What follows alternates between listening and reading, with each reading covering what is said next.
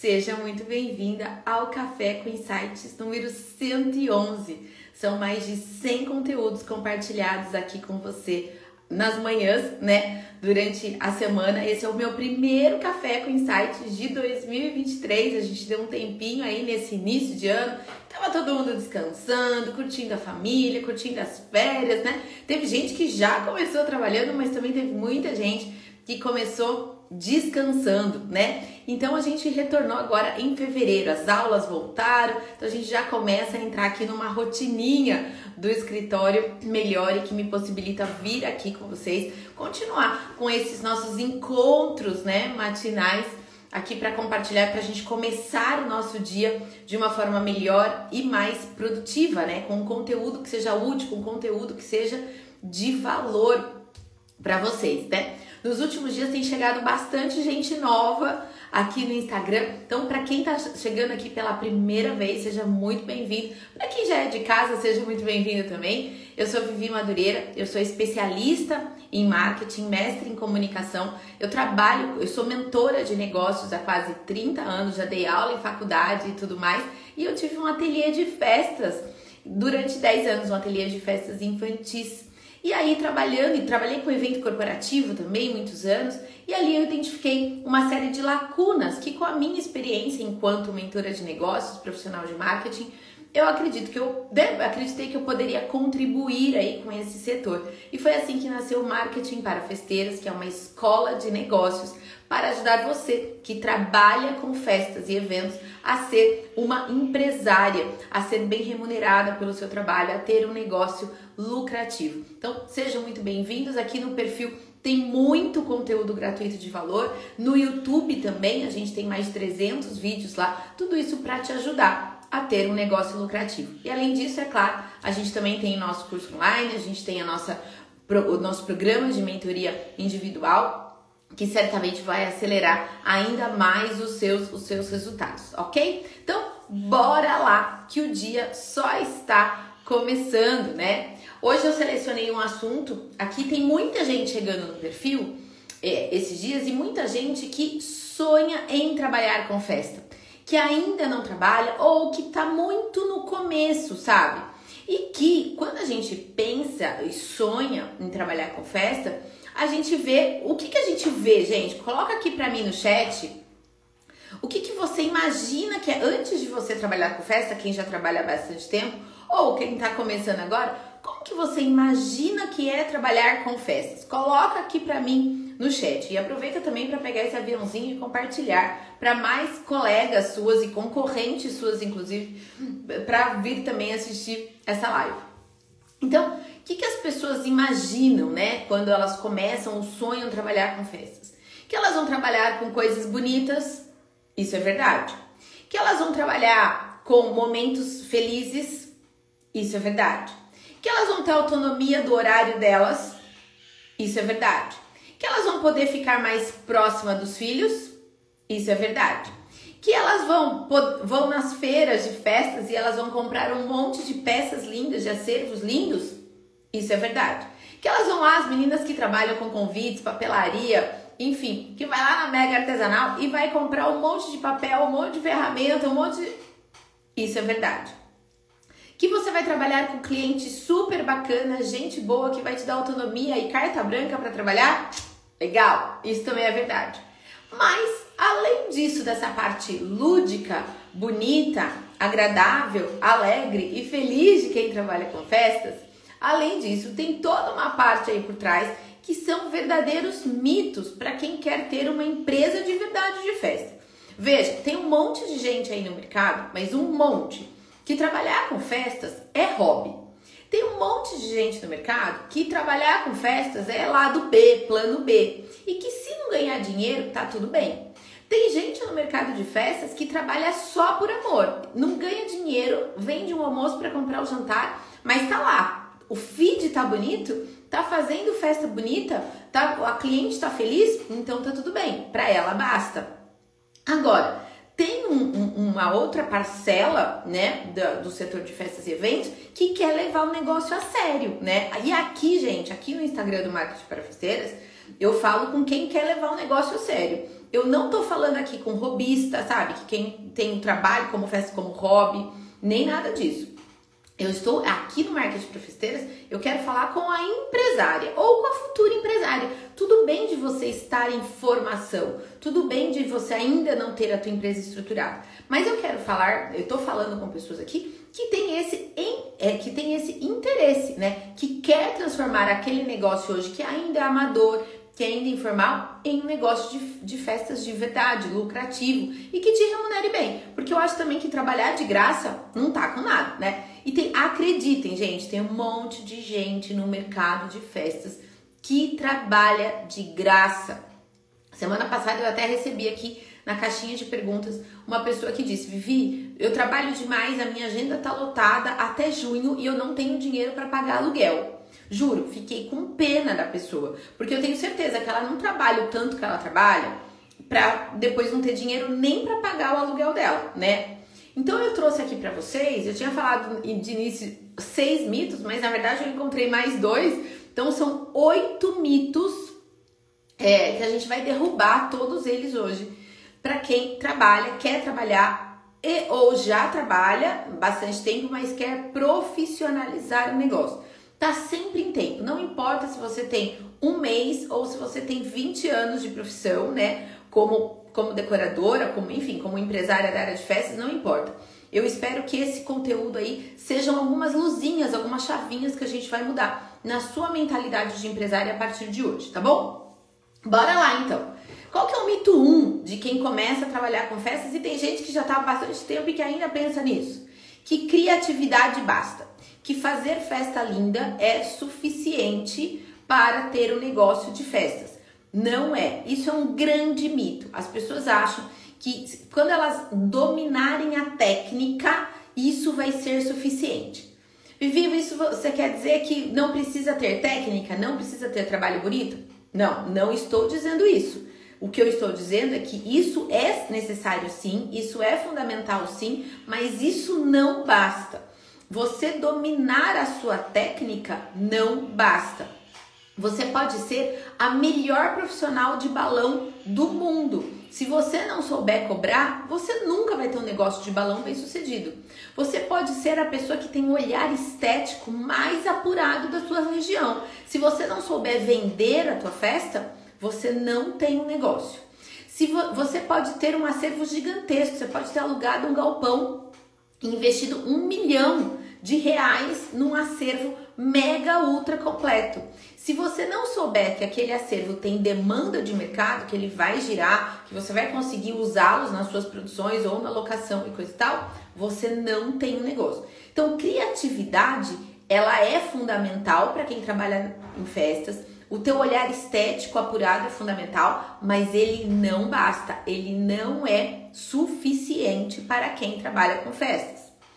Mito 2 que festa exclusiva e personalizada são garantia de sucesso e lucratividade. Há quem diga que festa exclusiva é mais lucrativa.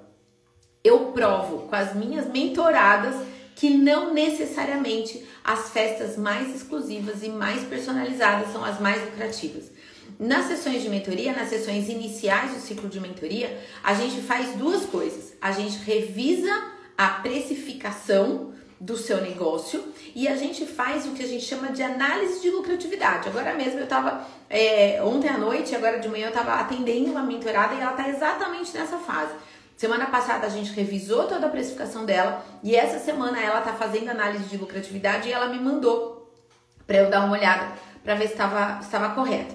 E o que, que eu peço para as minhas mentoradas? Elas nunca. É, vocês têm um tipo de festa só, certo? Um tipo de produto só. Então, assim, eu imagino que se você é decoradora, você tem diferentes portes de decoração. Você tem a festa exclusiva, mas você tem a festa mais simples também, mais padronizada, certo?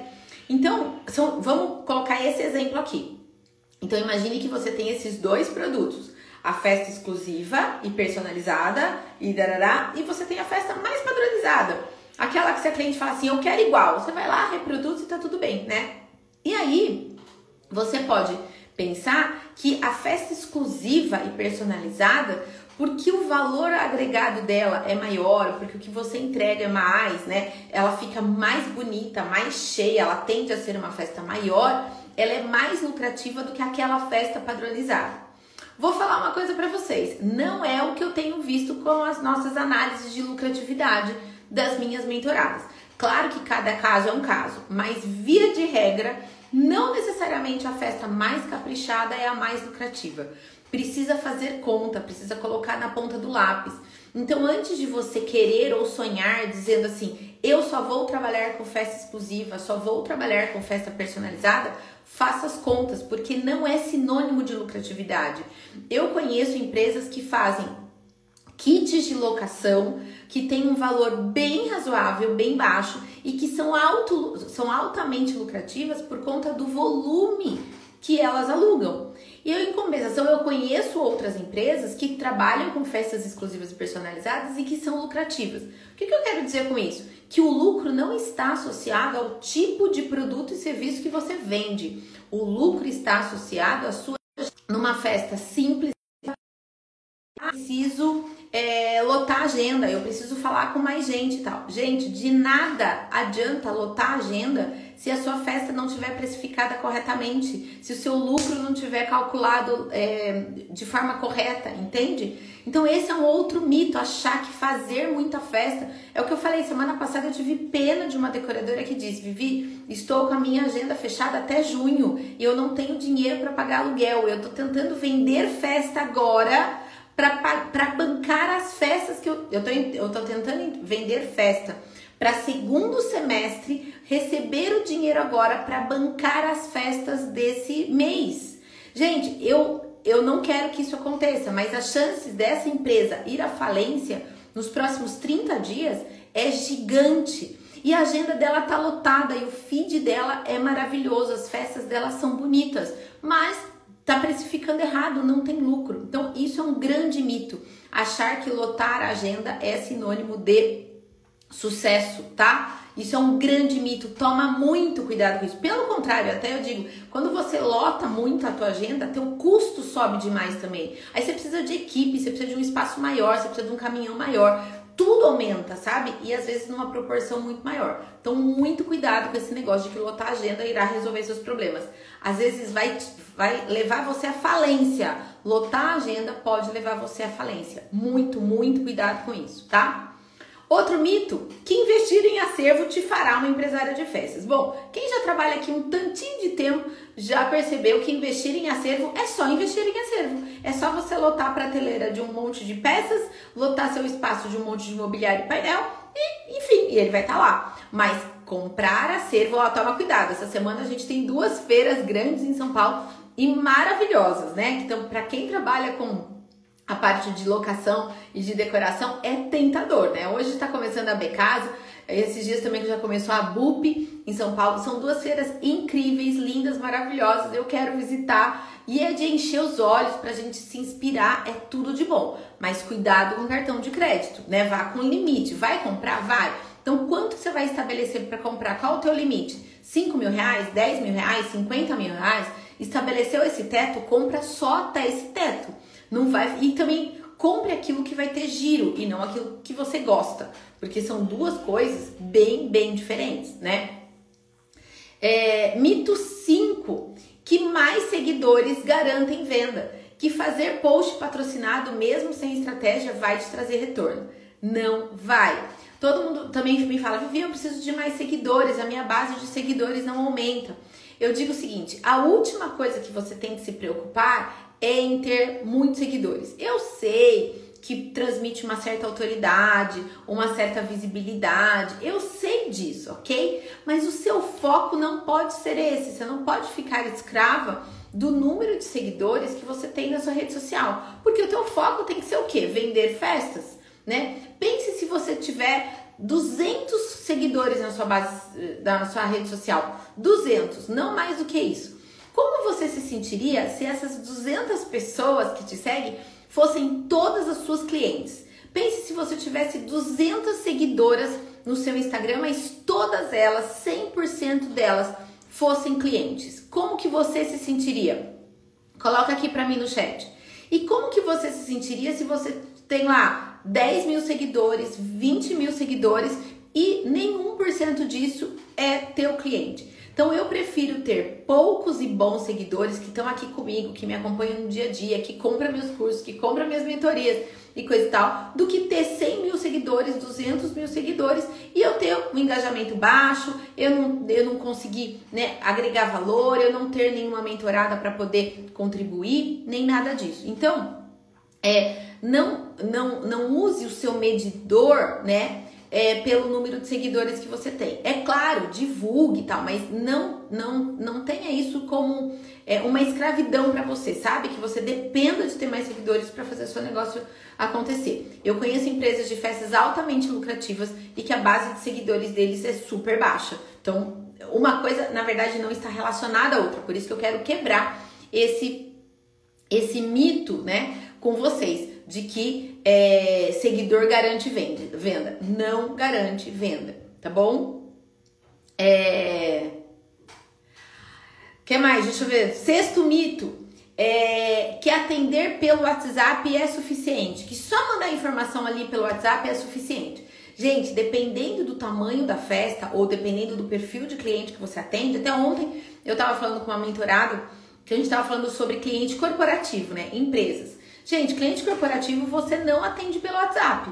Cliente corporativo, até o primeiro contato pode ser o WhatsApp, mas depois você tem que ir lá na empresa, você tem que fazer reunião, né? Então, é, entregar um atendimento de excelência, tem gente que confunde prestar atendimento de excelência com ser educada no WhatsApp. Ser educada no WhatsApp é o básico do básico do básico, né? Mas isso não é necessariamente prestar um atendimento de excelência.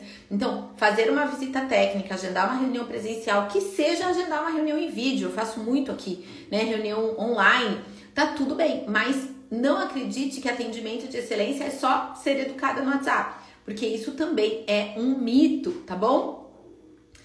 Uh, tô adorando esses corações. Sobe mais coração aí, faz favor.